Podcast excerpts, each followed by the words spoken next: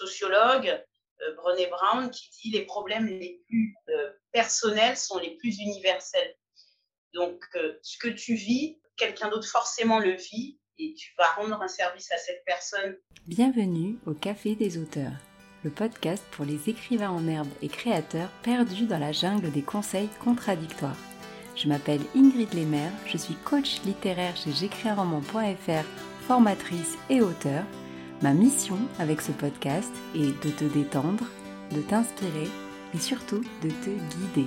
Que tu souhaites écrire, trouver des lecteurs ou vivre de ta passion, je t'apporte des conseils concrets et bienveillants et des interventions de professionnels.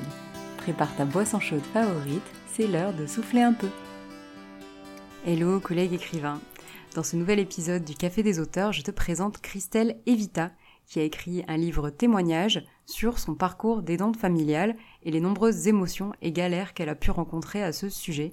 C'est un livre très très fort très cash et riche en émotions, et j'avais très envie de discuter avec Christelle eh bien de l'écriture autobiographique, du fait d'écrire sur soi et notamment sur des sujets difficiles, chaud, comme le dit Christelle, sachant que moi aussi j'ai écrit un livre témoignage qui s'appelle Food Fighting, qui est sorti en octobre dernier. Je trouvais intéressant d'inviter Christelle pour échanger à ce sujet et t'expliquer eh bien quelles sont les difficultés rencontrées quand on écrit une autobiographie, comment éviter de se laisser submerger par ses émotions quand on écrit, comment impliquer le lecteur dans ce travail très personnel et les nombreux conseils de Christelle pour les auteurs en herbe. Je te laisse avec notre échange. Bonne écoute. Et on est avec euh, Christelle Evita. Hello Christelle. Hello Ingrid. Alors, est-ce que, euh, avant tout, tu pourrais dire un peu à nos auditeurs bah, qui tu es, euh, avant de parler peut-être de ton livre? Alors, bah, Christelle, je suis une Parisienne de 44 ans. Bah, je suis, moi, amoureuse des chats, de lecture, d'écriture, de sport, de yoga. Et puis, en plus d'écrire, donc euh, des pièces de théâtre et là, tout récemment, euh, un témoignage. J'ai une autre activité, euh, je travaille aussi dans le monde de, l'entreprise. Donc j'aime, voilà, on va dire que je suis une slasheuse, quoi. Je fais plein de trucs. Est-ce que du coup, tu peux nous parler de ton livre qui s'appelle Devenir le parent de son parent ou presque et en particulier pourquoi tu as choisi d'écrire sur ton statut d'aidante? Alors, ce livre, enfin, ce témoignage, comme tu dis, bah, c'est un témoignage sur ma vie d'aidante parce que c'est actuellement ce que je suis pour ma mère euh, qui est, euh, une personne âgée, une vieille, dame maintenant, qui a 84 ans et qui est atteinte de troubles neurodégénératifs, donc ce qu'on appelle euh, classiquement Alzheimer. Cette identité d'aidante familiale, c'est une nouvelle identité que j'endosse depuis, bah, depuis 2020, octobre 2020. Et bah, c'est quelque chose qui m'est tombé dessus et du coup, au fur et à mesure de ce que je vivais, et puis aussi de ce que je lisais ou pas autour de moi, autour de c'est quoi un aidant, c'est quoi une aidante, j'en ai eu un peu assez parce que c'était beaucoup de, de, choses, en tout cas dans ce que j'ai vu et lu, très lénifiant. Euh, oh, c'est super, euh, j'ai une nouvelle relation avec euh, ma mère âgée, euh, elle l'a fait pour moi, c'est à moi de le faire pour elle. Et moi, ce n'était pas du tout comme ça que je le vivais et que je le vis. Et j'ai eu envie de faire un témoignage, enfin, j'avais envie de dire quelque chose un peu moins politiquement correct, quoi. Et donc, et, toutes ces phrases, oh, c'est super, faut lui rendre Balta, elle t'a élevé, il faut rendre l'appareil. Ben, en fait, j'avais aussi envie de montrer qu'il y avait une autre réalité et montrer l'envers du décor euh, bah, de la dépendance, de la dépendance, euh, en tout cas de personnes âgées, en l'occurrence de parents âgés, et puis euh, aussi l'envers du décor sur comment dire, sur ma condition, sur comment je le vivais moi aidante, parce que ça je le lisais nulle part, je lisais que des trucs, oh, c'est super, c'est génial, alors que moi c'est pas ce que je vivais. Donc j'avais envie de, de, partager ça, de dire aux gens, bah voilà pourquoi c'est chamboulant. Euh, dire aussi qu'il y a du déni, parce que moi, je me suis rendu compte que avant que ça me tombe dessus, j'étais dans le déni, c'est-à-dire je, bah, je faisais comme si ma mère, elle vieillissait pas, alors que bien sûr qu'elle vieillissait, bien sûr qu'il y avait des signes avant-coureurs, mais c'était trop, émotionnellement trop dur à reconnaître. Et, euh, et, aussi, voilà, témoigner de ça et puis de toute la charge administrative. Euh, parce que ça, c'est un truc qu'on ne dit pas, mais en fait, un parent pas qui est âgé, mais qui devient dépendant, et notamment de manière cognitive, eh bien, il y a plein de choses que tu dois faire à sa place. Et, et, cette dimension administrative, elle est tue. Et en fait, si on ne te le dit pas, bah, quand ça tombe dessus, c'est un peu double choc. Euh, la recherche d'EHPAD et tout ça. Donc voilà, j'avais envie de partager euh, ce témoignage aussi pour euh, ces aspects très concrets, déjà pour la dimension émotionnelle, mais aussi sur des aspects très concrets que je n'avais pas et que je présume d'autres n'ont pas non plus. Et tu as, ouais, tu n'avais pas trouvé ça ailleurs et tu estimais qu'il y avait aussi un manque à ce sujet, peut-être d'information de la part des, bah, de notre gouvernement finalement? Ben, il y a de ça. Alors après, sans doute que l'info, peut-être, elle existe et que j'ai mal cherché, mais euh, on te dit toujours, enfin, on dit toujours, on dit, ah, ben, il faut mettre votre mère dans un EHPAD. Si je donne un exemple, donc un établissement d'hébergement pour euh, personnes âgées dépendantes.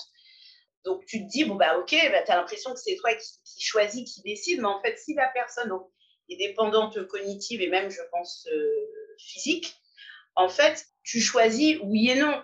Ce sont, euh, c'est le docteur, soit ton médecin de ville, soit si c'est en milieu hospitalier, et l'équipe de l'EHPAD qui vont analyser le dossier de ton parent et décider si oui ou non il peut être accepté euh, dans l'EHPAD.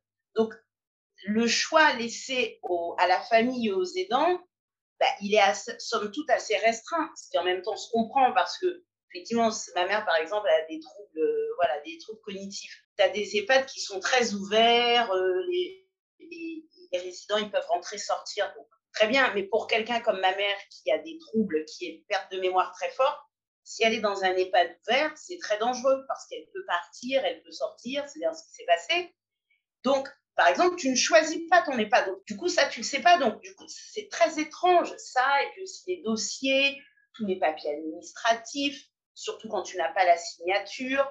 Et ça, ces infos-là, très concrètes, elles ne sont pas communiquées et qu'on te prévienne, enfin, ou même de savoir que, en fait, ces, maladies-là, elles avancent à bas bruit et qu'il faut à un moment donné oser euh, se dire, euh, c'est dur, euh, là, il faut que j'ai procuration ou que j'ai la signature sur un certain nombre des documents administratifs et bancaires de mon parent. Parce que c'est pas quand ton parent est complètement dans le why et que clairement il n'est plus là, qu'on va te donner, que tu vas pouvoir obtenir la signature. Donc, c'est typiquement des choses comme ça que dont moi, j'ai pas trouvé l'info et j'avais envie aussi de partager ça. Et en plus de partager donc ce côté concret, euh, les échanges qu'on a eus euh, avant et pendant l'écriture, ça a aussi été sur justement tout ce côté émotionnel qui vient avec. Comme tu dis, tu parles de moments charnières comme le fait d'avoir la procuration, de, de, décider ou non de mettre son parent en EHPAD. Euh, c'est des moments très très forts, peut-être même violents. comment est-ce que tu en es venu à te dire ces moments très forts et violents, je vais les extérioriser et les écrire? Ce qui se passe, c'est que déjà quand j'écris, quel que soit le sujet, je suis un peu comme dans un état euh, second, c'est-à-dire c'est moi qui produis, mais après quand je relis, euh, j'ai jamais l'impression que c'est moi euh, intentionnellement qui ai voulu faire ça. Donc il y a déjà ça, c'est déjà de base. Et après concernant les moments effectivement forts dont tu parles, par exemple effectivement j'avais écrit quand je dis bah, la première fois que tu laves le corps nu de ta mère. En fait, j'écris, moi, à chaque que j'écris sur le plan c'est que j'écris tout ce qui me choque, euh, qui me dérange. Et euh, comment j'en viens à ça, c'est quand le réel vient me percuter, euh, vient me percuter, quoi. Et dans le cas du fait de laver le corps de ma mère, de son vivant, en fait, ce qui s'est passé, c'est que c'est vraiment le réel qui m'a percuté. C'est une aide-soignante à l'hôpital qui m'a dit non, mais votre mère, elle ne veut pas se laver avec nous, donc peut-être qu'avec vous, elle voudra. Et en fait, mais ça m'a, remis, ça m'a, mis en état de, sidération, quoi, parce que j'étais pas du tout prête. Tu nous avais donné, vous avez donné des conseils, vous avez toujours un petit carnet sur vous. Du coup, bah, tous les moments comme ça, un peu forts ou euh, déroutants, euh, ben, je les notais. Euh, c'est aussi une façon de, dire, ouais, je vais en faire quelque chose, quoi. je vais pas le garder en moi. Donc, je le notais. Ensuite, eh ben, je, je, les ressortais et je passais à l'écriture. Donc, il y a eu quelque chose comme ça où, quand c'était dur, ben, je savais que j'allais avoir les, ben, un endroit pour le déposer. Et le premier endroit pour le déposer, c'était clairement le petit carnet. Euh. Donc, il y avait un truc comme ça qui m'a permis de, ouais, d'écrire des choses un peu difficiles, quoi. De me dire, bon, je ne mets pas un mouchoir, j'y pense pas toute la journée. Tiens, je l'écris sur le carnet, puis après, bah, j'y reviendrai quand ce sera mes temps d'écriture. Comment s'est passé en fait le moment où tu t'es dit, c'est pas, ça va pas être de l'écriture comme parfois j'écris des pièces de théâtre ou peut-être un journal pour m'aider à extérioriser, à vivre le moment. C'est vraiment un livre, j'ai envie de partager ça. En fait, j'avais commencé à écrire euh, autour de, ce que je vivais avec ma mère, mais avant qu'elle soit en institution, en EHPAD, euh, parce que ça me faisait du bien, ça me permettait juste de m'apaiser. Euh, et à un moment, je me disais quand même, donc ça, ça peut être depuis quand même 2018, je me disais, mais quand même, il faudrait peut-être que je refasse quelque chose. Et puis bon, je ne savais pas trop, parce qu'effectivement, je me rendais compte que ça pouvait difficilement être une écriture théâtrale. Enfin, je ne voyais pas comment en faire une pièce ou un monologue théâtral. Donc, j'avais laissé ça en jachère. Et puis, euh, donc, euh, janvier, c'est ça, 2021, hein, oui. Bah, je, voilà, je scroll sur Instagram et je vois passer, oui, mastermind, si tu veux écrire un livre, ta ta ta. Et je me dis, non, mais attends, euh, je ne sais pas si c'est l'univers ou quoi, mais je me suis dit, attends, tu as ce contenu, tu ne sais pas quoi en faire. Tu sais que tu ne pourras pas en faire une pièce de théâtre.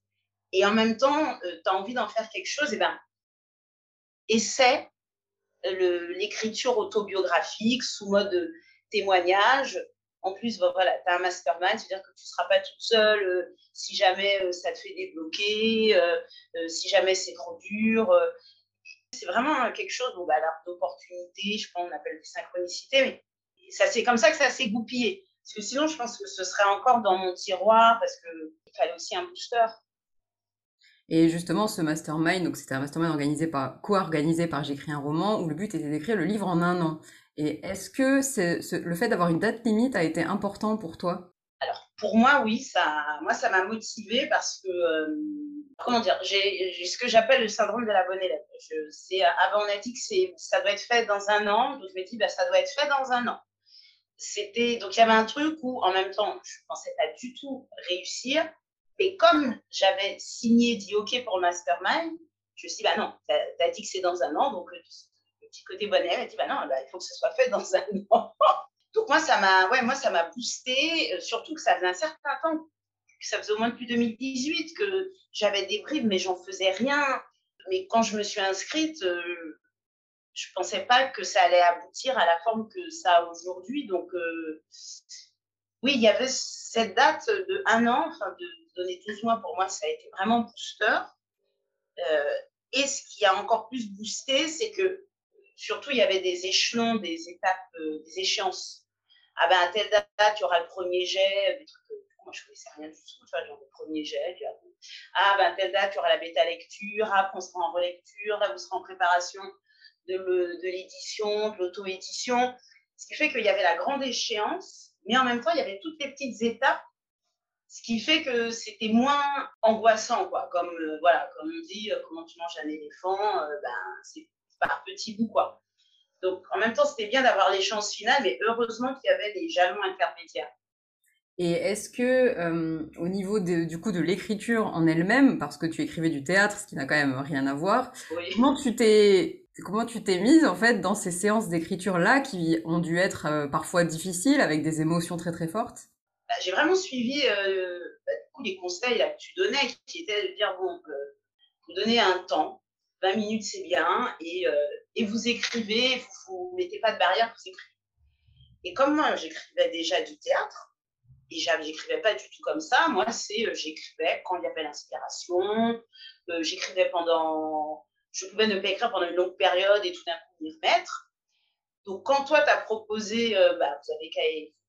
Moi, je, vous propose ça, c'est des séances de 20 minutes, euh, vous faites votre petit rituel avant, c'est-à-dire vous planifiez dans l'agenda, etc. Au début, je me dis, non, mais attends, euh, bien gentil, mais euh, je ne vois pas vraiment ce que je peux écrire en 20 minutes. bon, mais encore une fois, mon petit syndrome de la bonne élève, je dis, bon, on t'a dit de le faire, tu le fais. Et finalement, vu les sujets un peu chauds que je traitais et les thèmes un peu chauds, bah, finalement, 20 minutes, c'était parfait, quoi. Parce que c'était, je crache ce que j'ai à cracher, ça sort sur la feuille. 20 minutes, je vais boire un thé, euh, je fais deux postures de yoga ou tout simplement bah, je travaille. Euh. et puis, eh ben, soit je m'y remets, soit je m'y remets pas. Euh. Et puis, ce qui était bien, c'est qu'en plus, comme il y avait des séances, des fois, d'écriture à plusieurs, on pouvait être à plusieurs à distance, eh ben, quand c'était un peu trop chaud, eh ben, je, discutais un petit peu avec les gens qui étaient sur le chat. Donc, c'est comme ça que j'ai, rétrospectivement, comme tu me poses la question, c'est comme ça que j'ai pu aussi gérer émotionnellement. C'est que des petites séquences de 20 minutes, même si des fois j'ai pu faire 1h20 d'écriture, mais c'était entrecoupé. Et ça, en fait, ça m'a beaucoup aidé parce que, parce que ça faisait que le propos, il n'était pas en train de me contaminer. Déjà, j'en étais très chargée. Mais 20 minutes, j'étais en train d'écrire. J'étais pas en train de revivre. J'étais en train d'écrire et de, de travailler de manière, matière romanesque, de témoignage. Donc, faire attention, est-ce que c'est clair, trouver des images. Et, du coup, il fallait que je sois efficace en 20 minutes. Alors que si je me laissais aller comme ce que je faisais au théâtre, c'est pas mal, hein, mais c'est juste que c'est différent, où je me laissais des longues plages et tout, avec ce sujet-là qui me touche de près, je ne sais pas si j'aurais eu euh, le même enthousiasme à l'écriture. Tu aurais peut-être procrastiné plus facilement aussi, comme ça? Ouais, ouais, je pense, parce que j'aurais eu un peu de mal à y retourner, de crainte d'être trop euh, prise émotionnellement. Alors que là, comme il y avait un cadre, on comptait les mots, donc ça me donnait des, dérivatifs en me disant, ah ben tiens, je, pensais que j'avais rien à dire sur ce sujet, ah ben j'ai pu écrire tout ça. Donc ça m'a évité ouais, la procrastination et d'être trop émotionnellement touchée par quelque chose qui déjà me touchait énormément. Et donc tu trouves que tu revivais pas les émotions un peu négatives que tu décrivais. Mmh.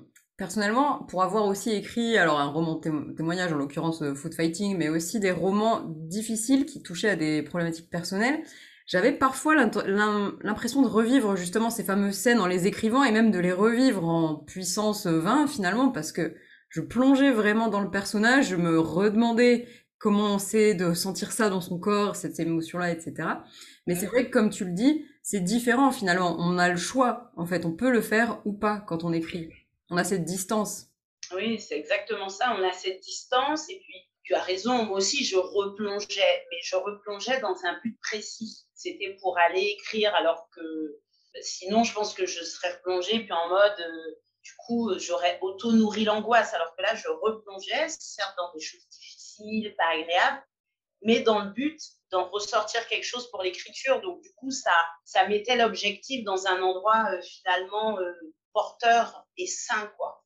Au sujet du livre autobiographique, la difficulté que j'ai eue, que tu as eue et que je pense euh, on peut très facilement avoir dans ce cas-là, c'est que comme c'est de notre vie dont il s'agit, on n'a pas la fin. Comment ça s'est passé pour toi? Ah bah, ça a été quelque chose, on en avait parlé, parce qu'en plus dans le mastermind, je vois d'autres, c'était sur d'autres sujets ou d'autres types. Et, eux avaient leur faim, puisque bah, c'est un polar, et là, oui, tu as ta faim. Euh. et effectivement, non, ça a commencé un peu à m'angoisser en me disant, oh là là, en plus, il y avait un truc que je voyais très basiquement. Je me disais, non, mais la faim, ça va pas être euh, le fait que ma mère parte, euh, décède, ce serait horrible. Et donc, ça a commencé à me travailler beaucoup. Et puis, à un moment, tu m'as dit, tu m'avais dit, non, mais attends, la faim, au bout d'un moment, elle va apparaître, ça va te sembler évident ou logique. Ou sinon, imagine que c'est telle fin et puis tu y reviendras. Euh, et du coup, ça m'a ça m'a apaisé. Mais c'est vrai que c'est une parce que vraiment dans ce que j'écrivais au théâtre, même si ça se base toujours sur des choses qui me touchent ou qui m'ont touché, c'est jamais, c'était plus des histoires en cours, c'était des histoires finies. Et donc ça, c'était aussi une, très belle nouveauté pour moi. c'était tellement drôle. Et c'est vrai, à un moment, je n'arrêtais pas de dire, je quelle fin je vais mettre, quelle fin je vais mettre. Et après, tu me dis, attends, arrête de t'angoisser avec ça, euh, poursuis. Euh, si tu as besoin de poser une fin, bah, pose une fin euh, de manière arbitraire et tu verras, quand de toute façon tu auras le premier jet, tu vas le relire. Donc, donc ça, c'était vraiment très précieux et c'est vrai que c'était un petit peu étrange, cette histoire de fin. C'est intéressant comme témoignage de ta part parce que souvent quand on parle de romans autobiographiques, il y a un peu un adage qui est on doit montrer les cicatrices et pas les blessures. Et c'est vrai que c'est mieux si on a du recul, si on est capable ben, d'analyser un peu la situation a posteriori. Mais le problème c'est que dans ce cas-là, ben, toi t'aurais pas pu forcément écrire ton livre, moi non plus, hein, soyons honnêtes. Et donc je trouve que c'est intéressant d'avoir aussi ton témoignage de dire mais on peut être en plein dedans entre guillemets et quand même écrire un livre à ce sujet l'analyse que tu as faite, euh, oui, elle est très juste, euh, dans le sens où moi j'ai écrit des livres où je montrais les cicatrices, mais là en l'occurrence, ça s'y prête. Enfin, j'ai écrit la pièce du théâtre où je montrais, je parlais de cicatrices. Mais là, c'est pas ça, quoi. Là, moi, je montre la blessure en cours. Et, je trouve que c'est tout aussi euh, nécessaire. Enfin, en tout cas, ça, ça fonctionne aussi ça fonctionne aussi et puis euh, c'est sûrement plus réel. On est vraiment au cœur de, toi et pour avoir lu, euh, pas terminé mais lu euh, le début, on est vraiment plongé dans ta peau, dans tes émotions, dans tes sensations. C'est un livre très très cash et vivant et je suis pas sûre que si tu avais attendu une vingtaine d'années pour l'écrire, il aurait eu toute cette cette émotion là que va certainement ressentir un, un autre aidant?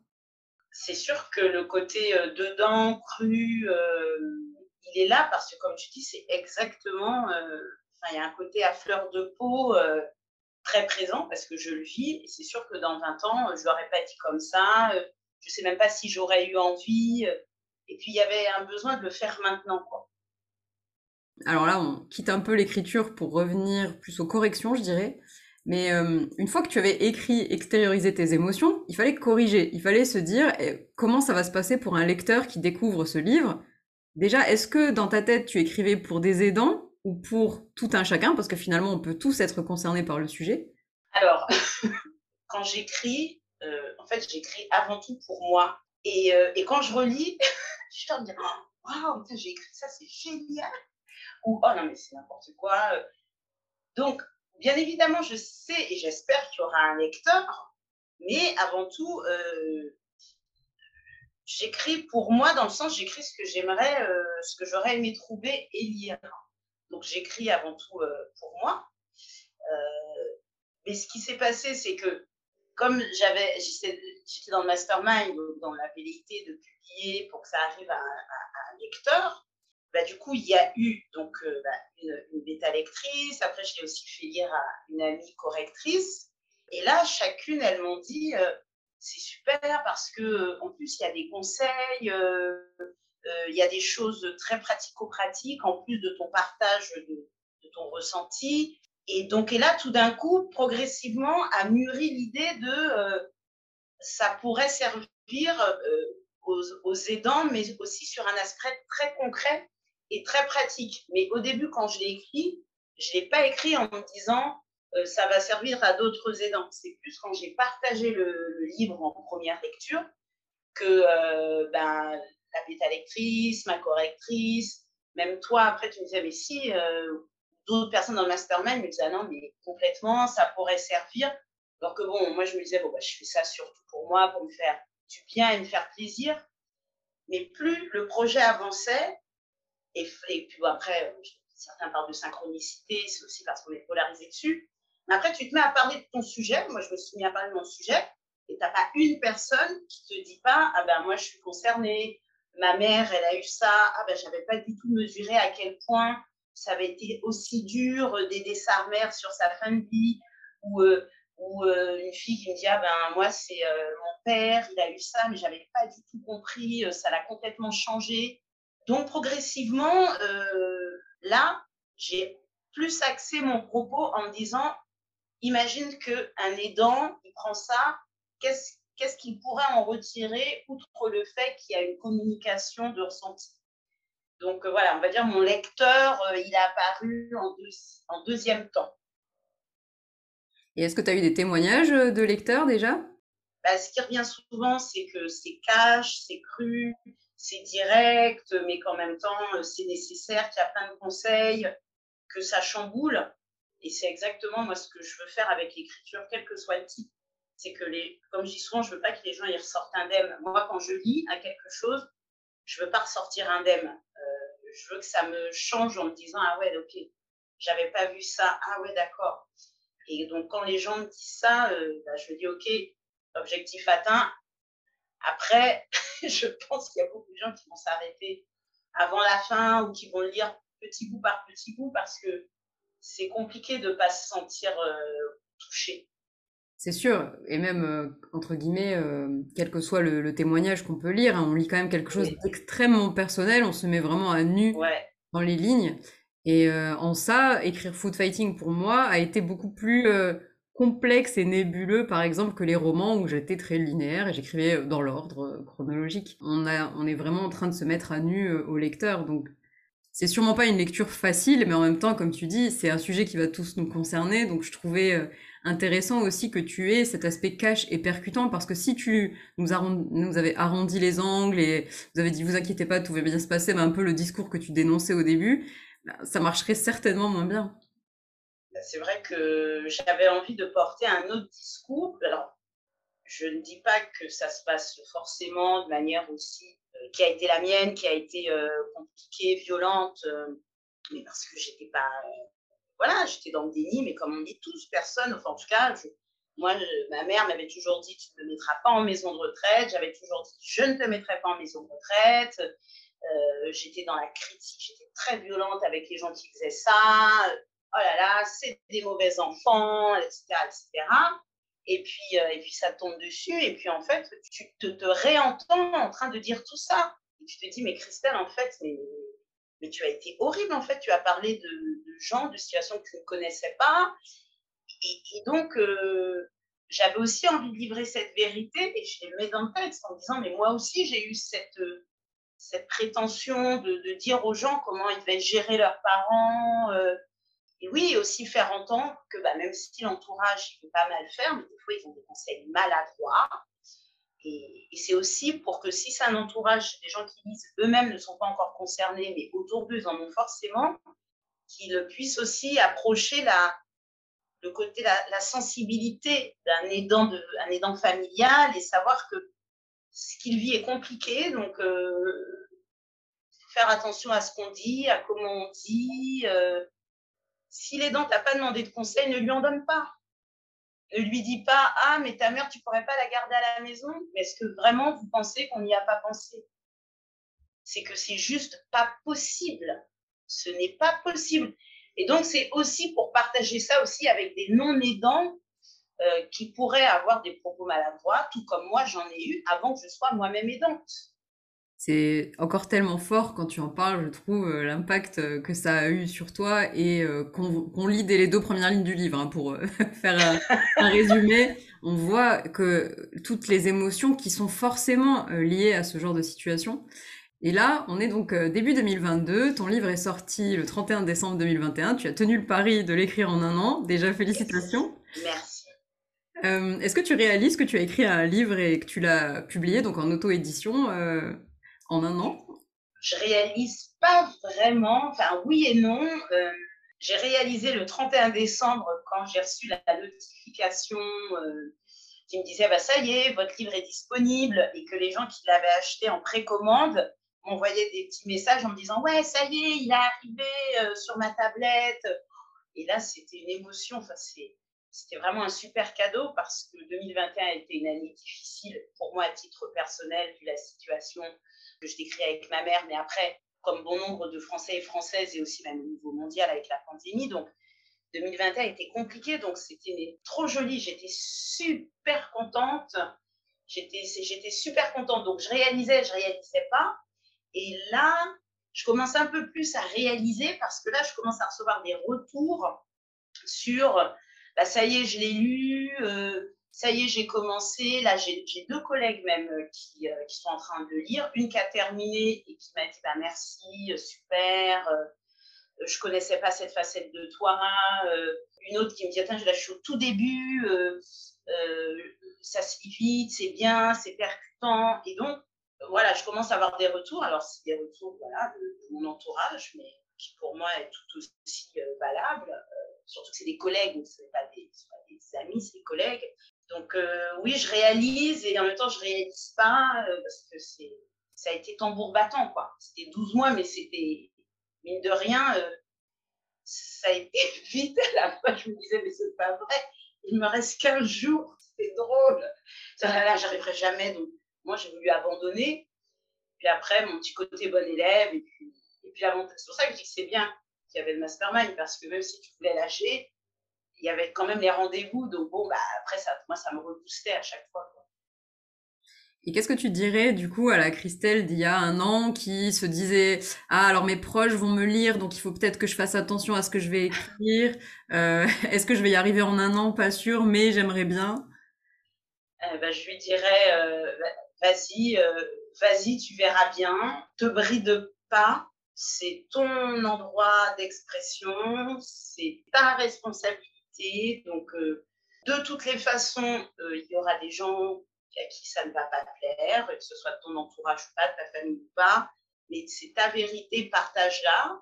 Partage-la d'autant plus que ça va venir euh, interpeller d'autres personnes, d'autres aidants. Et c'est déjà le cas. Je me suis connectée via le livre à une, autre aidante euh, avec qui on discute, on se parle. Donc, je lui dirais à cette Christelle, je dirais, vas-y, tu vas avoir des belles rencontres, des belles surprises comment ton entourage, la famille, les gens le reçoivent, ça t'appartient pas en fait. Ce qui t'appartient, c'est d'aller jusqu'au bout parce que ça va t'aider à tenir une année 2021 euh, compliquée, complexe. Et donc ça, c'était les conseils que tu te donnerais à toi-même, mais est-ce que tu aurais d'autres conseils peut-être pour les personnes qui auraient un, sujet brûlant comme ça, une envie d'écrire un témoignage sur leur vie, mais qui hésiteraient, ben, peut-être parce que c'est un sujet lourd, peut-être par peur de, de l'immensité du projet, entre guillemets? Ben, je leur dirais euh, que s'ils ont l'envie, il faut l'écouter. pour moi qui ai toujours donné crédit à mes envies euh, d'écriture, ça m'a toujours beaucoup apporté. Ça doit être une histoire que tu as vécue, tu veux écrire, peu importe. Comme tu le disais dans un de tes posts, c'est une spéléo, quoi. Tu, re-regardes en toi et en fait, tu te redécouvres. Donc, euh, il faut jamais faire l'économie d'essayer de mieux se connaître. Et quand il y a une envie comme ça d'écriture, ça vient parler de, à un moment donné, faut que je me repenche sur moi, mon histoire, même si c'est une histoire fictionnelle. Donc, je dirais de, s'il y a l'envie, nos limites, faut, faut y aller. Et il faut pas se brider en se disant, non, mais je peux pas parler de ça, c'est inconvenant, ça va intéresser personne. Euh, j'ai une copine qui dit, euh, en citant une, sociologue, euh, Brené Brown, qui dit les problèmes les plus personnels sont les plus universels. Donc, euh, ce que tu vis, quelqu'un d'autre forcément le vit et tu vas rendre un service à cette personne qui peut-être ne peut pas s'exprimer et même tu vas porter ce sujet à la connaissance de plein de personnes, donc il faut y aller. Je conseillerais aussi, euh, moi franchement, mais heureusement que je me suis inscrite au mastermind parce que au début, tu as l'enthousiasme, tu as envie, je suis trop contente, le 1er janvier 2021, ouais, super. Ouais, puis il y a des moments où tu n'as pas envie, quoi. Tu n'as pas envie. Euh, et euh, donc, moi, je me suis rendu compte, tu l'avais dit tu as dit, ouais, mais vous savez, l'écriture, en fait, moi, telle que je la propose, c'est une aventure collective. Et la même chose, je me dis, non, quelle histoire de collective Je suis chez moi, j'écris, point. Personne n'a rien à me dire.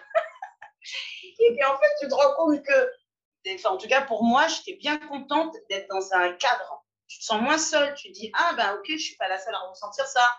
Et les peu de fois où j'ai posé une question ou quoi, tout de suite, les gens, ils te répondent. Donc, tu, te sens euh, aiguillé, accompagné, sans compter qu'en plus, euh, voilà, moi, je proposerais, surtout si c'est un premier, hein, après, chacun fait ce qu'il veut, mais ouais, de se mettre dans un, oui, soit un mastermind, soit une école d'écriture comme tu proposes ou autre.